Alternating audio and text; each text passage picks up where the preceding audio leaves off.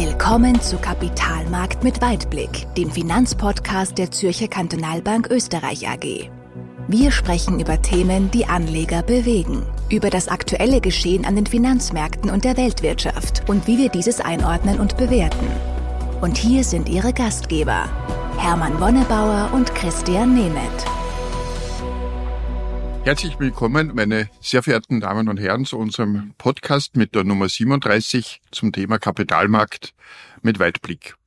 Mein Name ist Hermann Wonnebauer und wie immer darf ich unseren CIO Christian Emmend begrüßen. Servus Christian. Servus Hermann. Ja, wir sind jetzt im Mai 2023 und der Mai ist ja auch Wonnemonat genannt. Weißt du, Christian, eigentlich, warum man das Wonnemonat nennt? Na, weiß ich nicht, warum man ja, den Mai Wonnemonat nennt. Weil ich da Geburtstag habe. Ah, ja klar, Wonnemonat, Wonnebauer. Genau. Ja, ja, das ist, genau. das klar. Ja, damit das, haben wir schon mal einen wichtigen Punkt geklärt, aber jetzt geht's ja äh, mehr darum, was äh, erwarten wir jetzt von den Märkten, wie war die, die Zeit bis jetzt? Wir haben nach wirklich äh, turbulenten Monaten davor, jetzt im April eigentlich äh, nach dem Bankenthema, das davor war, eher so das Thema der Quartalsergebnisse gehabt und der unterschiedlichen äh, Gewinnmitteilungen. Äh, aber jetzt würde ich gerne mal wissen, Christian, wie siehst du die Situation im Moment? Ja, also insgesamt muss man sagen, der, der April war kein schlechtes Monat für die, für die Finanzmärkte, vor allem auf der mhm. Aktienseite. Diese positive Tendenz ist vor allem in Europa deutlich sichtbar. Da sind die Kurse nach oben gegangen. Amerika war eher so ein bisschen seitwärts orientiert. Jetzt, also die letzten ein, zwei Tage auch eben, weil du es angesprochen hast, mit der äh, Quartalsberichterstattung hat es auch hier äh, teilweise sehr positive Ausreißer nach oben gegeben, aber da können wir ja später dann noch ein bisschen näher drauf eingehen. Aber insgesamt hier ähm, positive Grundstimmung, aber Europa war besser. Emerging Markets waren schwach, muss man sagen. Also insgesamt geht sie äh, äh, ein leichtes Plus aus. Man muss einmal aufpassen auf die Währungseffekte. Auf ja. der Anleihenseite ist es eher so ein bisschen ein gemischtes Bild auf und ab bei den, bei den Renditen unterm Strich äh, keine großen Veränderungen. Wo stehen wir jetzt? Also wenn man so ein bisschen äh, rundet, dann sind wir in Amerika weiterhin so bei den zehnjährigen Staatsanleihen Anleihen bei 3,5 Prozent, in Deutschland bei 2,5 Prozent, Österreich ist dazwischen bei 3 Prozent. Also da hat sich jetzt nicht so viel getan. Es war, zwar schon Bewegung, aber mhm. unterm Strich in Summe hat sich nicht, nicht so viel verändert mhm. zu Anfang April. Gut. Und ähm, was schon nach wie vor das Dauerthema ist, ist Inflation. Also ich, ich hoffe, wir gehen unseren Hörern damit nicht auf die Nerven. Aber das ist halt wirklich äh, äh, das Thema, das die Finanzmärkte und damit in Zusammenhang auch die Notenbankpolitik bestimmt. Und vielleicht ähm, dazu, ich war, ich war jetzt auch ähm, während des Monats auf einer großen Konferenz in Frankfurt da waren viele Speaker, ähm, sowohl ehemalige Bundesbanker über Universitätsprofessoren, aber auch viele ähm, Investment-Teilnehmer, also Fondsgesellschaften, Fondsmanager, Pensionskassen, also die alle relativ viel Geld verwalten. Und wenn man sich da so ein bisschen umhört und auch den Vorträgen lauscht, muss man sagen, also alle rechnen damit, dass die Inflation zurückgeht. Aber mhm. alle rechnen auch damit, dass dieser Inflationsrückgang zäher verläuft, langsamer verläuft, ähm, als es vielleicht äh, gewünscht ist. Und ähm, alle reden davon, dass diese Inflation hartnäckig ist. Also im englischen Jargon ist dann immer dieses Sticky, Sticky, Sticky Inflation. Ja, genau. mhm. Und ähm, man sieht es auch ein bisschen, wenn man so die Zahlen sich jetzt anschaut, die so präsentiert werden. Wir haben auf der einen Seite, ja, die Gesamtinflationsraten gehen nach unten, stimmt. Aber wenn man sich die, die Kerninflationsraten anschaut, dann verharren die in vielen Volkswirtschaften auf einem sehr, sehr hohen Niveau. Teilweise mhm. steigen sie sogar noch. Und war auch interessant, da gibt's ja auch dann so Analysen, man sagt, okay, in welchen Kategorien steigt jetzt, die, steigen die Preise? Also steigt was nur wenig, was steigt viel? Und da gibt's eben so Unterscheidungen und der, der Anteil der Produkte und Dienstleistungen, die über fünf Prozent Preissteigerungen haben, ja, der ist in den meisten Volkswirtschaften deutlich angestiegen und sehr, sehr hoch. Das geht oft in 50, 60, 70, manchmal 80 Prozent. Ja. Also mhm. das ist nicht so, dass jemand sagt, na ja, Preise gehen um, um zwei, drei Prozent nach oben, mhm. sondern da geht's fünf Prozent, acht Prozent, neun Prozent und das merkt man natürlich auch. Ne? Mhm. Das ist ja, wenn mhm. wir auch irgendwo hingehen, einkaufen gehen, dann ist ja das im Moment äh, das täglich Brot, ne? im wahrsten Sinne des Wortes. Ja. Und deswegen finde ich das ein bisschen spannend, weil ähm, die, die, die, die Futures an den, an den Finanzmärkten, die preisen ja ein, dass wir ähm, gegen Jahresende im vierten Quartal durchaus eine Chance hätten, dass die amerikanische Notenbank beginnt, auch wieder die Leitzinsen leicht zu senken. Ja? Mhm. Und das zweifeln alle, die dort versammelt waren, irgendwie an. Ja? Und das ist für mich so ein bisschen so ein Beispiel zwischen ähm, gesagt ist nicht getan. Ja? Also alle reden über das, aber irgendwer muss sich ja so positionieren, sonst waren die Futures ja nicht dort, wo sie jetzt sind. Ja? Weil also sind ja da gibt es ein bisschen ein Mismatch mhm. zwischen den Aussagen der Marktteilnehmer und dem, was eingepreist ist und wie sie entsprechend positioniert sind. Also das habe ich sehr spannend gefunden. Und mhm. der zweite Aspekt, den ich auch da vielleicht noch ein bisschen herausstreichen möchte, ist, weil du es auch in der Einleitung das Bankenthema angeschnitten hast. Das ist auch etwas, das viele im Moment beschäftigt, nämlich die Kreditvergabestandards, die werden ja überall restriktiver, vor allem in Amerika, nicht? also mhm. in den Regionalbanken. Und da kann man jetzt natürlich so ein bisschen versuchen, das umzurechnen in, in Prozentpunkten von Zinserhöhungen, wie stark restriktiv wirkt sich so eine äh, sagen wir mal, strengere Kreditvergabepolitik aus. Nicht? Und da gibt's Stimmen, die sagen, dass das ungefähr Ausmaß von bis zu 1,5 Prozentpunkten äquivalent für Zinserhöhungen wäre. Ja? Mhm, das also das ist auch nicht zu unterschätzen. Ja. ja. Und ähm, insgesamt muss man sagen, die, die Visibilität bleibt eingestrengt. Ja, also man muss eher auf kurze Sicht fahren. Das Makroumfeld ist schwierig zu lesen, nicht nur für uns, sondern für alle. Ähm, und deswegen ein bisschen Vorsicht ist, ist da ähm, sicher angesagt. Und vielleicht auch noch etwas, wenn wir über Banken zuerst gesprochen haben, ähm, auch nicht uninteressant, weiß nicht, ob das alle so äh, immer am Schirm haben. Ja, wir sprechen jetzt viel über amerikanische Regionalbanken und die haben doch eine Art Zweiklassengesellschaft. Also die großen internationalen tätigen Banken, die, die haben natürlich die vollen ähm, Basel-Standards implementiert, das müssen sie auch, aber im Regionalbankenbereich, und das sind ja durchaus sehr, sehr große Institute, auch für unsere Verhältnisse, ähm, die haben wesentlich, ähm, wesentliche Erleichterungen. Ja? Also mhm. die erfüllen da nicht den gleichen Standard. Also man kann das zwar bis zu einem gewissen Maße mit diesem Proportionalitätsprinzip erklären. Nicht? Also kleinere Institute sollten auch vielleicht nicht vollumfänglich dieselben ähm, Standards dann erfüllen müssen. Aber da ist ein Unterschied. Also da sind wir in Europa von der Reglementierung und von den Anforderungen, und das warst du und ihr im täglichen Geschäft ja auch, Absolut, was wir zu erfüllen haben. Mhm. Also da ist von Proportionalität oft nicht so viel zu spüren und da haben wir die fast gleichen Standards zu erfüllen und das ist in Amerika nicht so. Ja? Mhm. Und ähm, das kommt jetzt auch ein bisschen wieder dann zum Vorschein und ähm, ist auch nicht uninteressant vielleicht so als als Nebenaspekt. Ja. Aber lassen wir mal diese, diese Sachen weg. Ähm, sonst insgesamt ähm, von der Berichtssaison ist gut angelaufen. Interessanterweise auch einige der großen Technologieunternehmen haben positiv überrascht. Das hat auch ein bisschen den Markt ähm, da wieder in Schwung gebracht. Und deswegen muss ich sagen, der April war ganz gut. Und ja, schauen wir mal, was der Mai bringt, der Wonnemonat. Der Wonnemonat, genau. Man hat ja auch gesehen jetzt, bei, weil du auch diese Quartalsergebnisse angesprochen hast, dass es durchaus Unterschiede gibt zwischen äh, den sogenannten Wachstumstiteln, also Technologie im Wesentlichen und den äh, Value-Titeln. Äh, wie schaut's da jetzt aus? Weil üblicherweise ist ja so, wenn man davon ausgeht, dass die Zinsen sinken, sind ja grundsätzlich die Wachstumstitel werden da bevorzugt, weil sie mehr profitieren davon. Wie schaut das aus? Ja, ganz genau. Also du, du sagst es, ähm, die Wachstumstitel sind in der Regel stärker zinssensitiv. Man spricht da immer eben von sogenannten Long Duration Stocks, ja, weil sie halt ähm, hier eine, eine größere Abhängigkeit von, vom Zinsumfeld haben. Nicht von der Geschäftspolitik, aber von der Bewertung her. Mhm. Und äh, das liegt daran, dass halt in der Finanzanalyse ja die, die die Barwerte ja immer mit einem Diskontierungszinssatz äh, gerechnet werden. Und wenn ich jetzt sehr, sehr viel Fantasie in der Zukunft habe, aber halt hohe Zinsen habe, dann wirkt sich das da stärker aus, als wenn ich eher ein eher gleichförmigeres Geschäft habe, wo ich halt nicht so fantastische Wachstumsraten habe. Deswegen ist der Hebel in beide Richtungen da größer.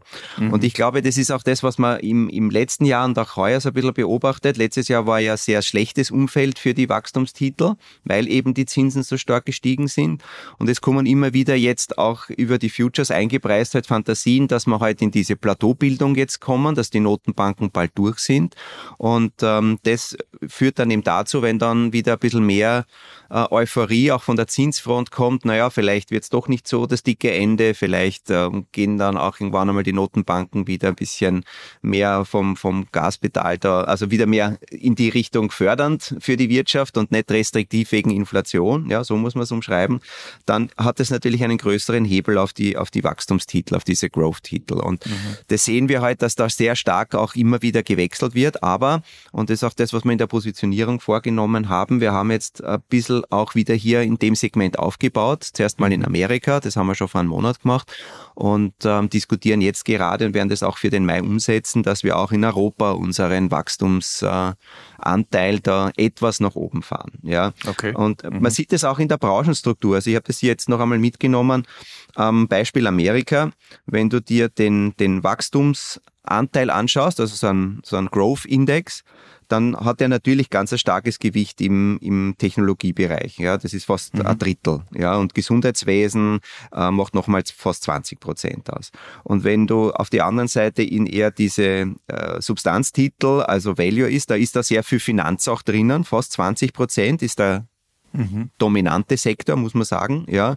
Und dann kommt halt natürlich Industrie, ähm, äh, Konsumgüter etc. Es ist schon auch Technologie da drinnen, also es ist nicht alles Technologie immer nur Wachstum und immer nur das, was sehr stark wächst im Sinne von äh, Fantasie, dass die Umsatzzahlen da durch die Decke gehen, sondern es gibt ja auch stabilere Geschäftsmodelle da. Also man kann nicht sagen, dass im Value gar keine Technologie drinnen ist, aber es ist eine starke Verschiebung mhm. und gerade der Bankensektor hat natürlich hier in den letzten Monaten mit den ganzen ähm, Geschichten, die da von Credit Suisse über Silicon Valley Bank und jetzt haben wir wieder Schlagzeilen über äh, die Regionalbanken, also das, das wirkt dann natürlich dann stärker auf dem Value-Segment, sie schlagt sich nieder und deswegen Deswegen haben wir versucht, hier wieder ein bisschen umzuschichten.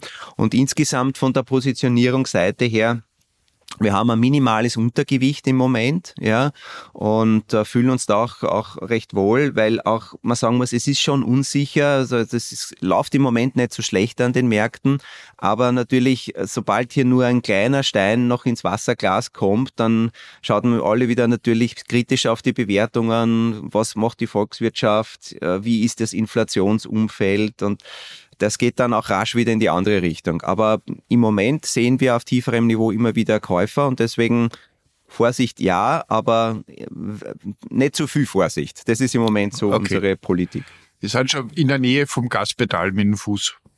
Ja, durchaus, durchaus. Ja, also rollen tun wir schon ganz gut, muss man sagen. Ja, okay. Wir wollen ja nichts verpassen. Ja, ja, so ja nein, auf gar keinen Fall. Das, das wollen wir nicht. Also sind noch ein bisschen Untergewicht in den Aktien äh, und aber schon ziemlich positiv und optimistisch schauen wir da jetzt in das, in das Monat. Aber jetzt habe ich, Christian, eine ganz andere Frage. Mir ist aufgefallen, dass der Goldpreis äh, an, ein, der 2000 Dollar Linie kratzt und sich dort äh, bewegt. Und das ist aus meiner Erfahrung eher unüblich, weil äh, so wie es ich gelernt habe, ist ja so, dass Gold eher dann seinen Vorteil hat, wenn die Zinsen niedrig sind, weil Gold selber ja keine Zinsen bringt. Genau. Äh, und äh, dann, wenn die Zinsen hoch sind, so wie jetzt ja eher dann Anleihen bevorzugt werden, dennoch äh, ist das jetzt stabil auf einem hohen Niveau. Im Euro merkt man es jetzt wieder weniger, weil der Dollar gefallen ist. Aber es ist äh, ganz erstaunlich für die Situation. Wie würdest du das bewerten? Ja, spannende Entwicklung, spannende Entwicklung. Also man muss sagen, Gold hat ja auch eine, eine sehr kräftige Bewegung hinter sich. Ich habe mir da auch noch den Chart mitgenommen. Also wie du gesagt hast, also die 2000 Dollar Marke, das ist ein bisschen so eine Symbolgrenze auch. Die haben wir immer wieder mal jetzt im April durchbrochen. Und wenn man sie anschaut, also wir waren ja ähm, so gegen Jahresende deutlich tiefer und ähm, Richtung Oktober, November noch einmal ein, ein, Stück weiter unten. Ja, da haben wir Goldpreis gemessen in, in, in US-Dollar irgendwo um die 1650, 1700 mhm. gehabt und wir waren dann gegen Jahresende 1800 und ein bisschen was und jetzt waren wir bei 2000. Also keine schlechte Rallye, muss man mhm. sagen. Mhm. Ja. Und da kommen mehrere ähm, Aspekte, glaube ich, zusammen, die die Gemengelage da bestimmen. Auf der einen Seite hast du ganz sicher recht, also ähm, höhere Zinsen und Renditen sind an und für sich ähm, nicht das ideale Umfeld für Gold, weil Gold ja keine Zinsen zahlt. Ne? Also wenn genau. ich mir überlege jetzt, also wir haben ja vorher gesagt, wo stehen die Zehnjährigen und wenn ich jetzt nur rechne zum Beispiel 2% jetzt am kurzen Ende Cash, ja, Verzinsung oder was auch immer. Und wenn, wenn die an Goldpreis, jetzt bleiben wir bei 2000 bei dieser Marke, und ich habe 2% Zinsen auf ein Jahr, dann muss der Goldpreis schon mal auf 2040 Dollar steigen, damit ich gleich bin. Ne?